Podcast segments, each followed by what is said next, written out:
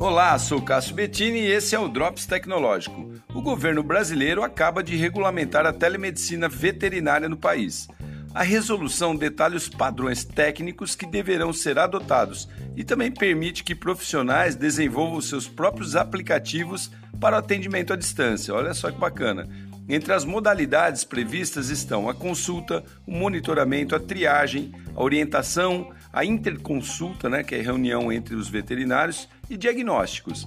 Com certeza, isso vai ajudar e agilizar muito o processo de atendimento à saúde dos animais. Na verdade, quem nunca ligou para um veterinário e pediu ajuda para saber o que deve fazer quando seu pet de estimação ou até mesmo seu animal de grande porte está doente? Pois é, você estava recebendo um teleatendimento e não sabia.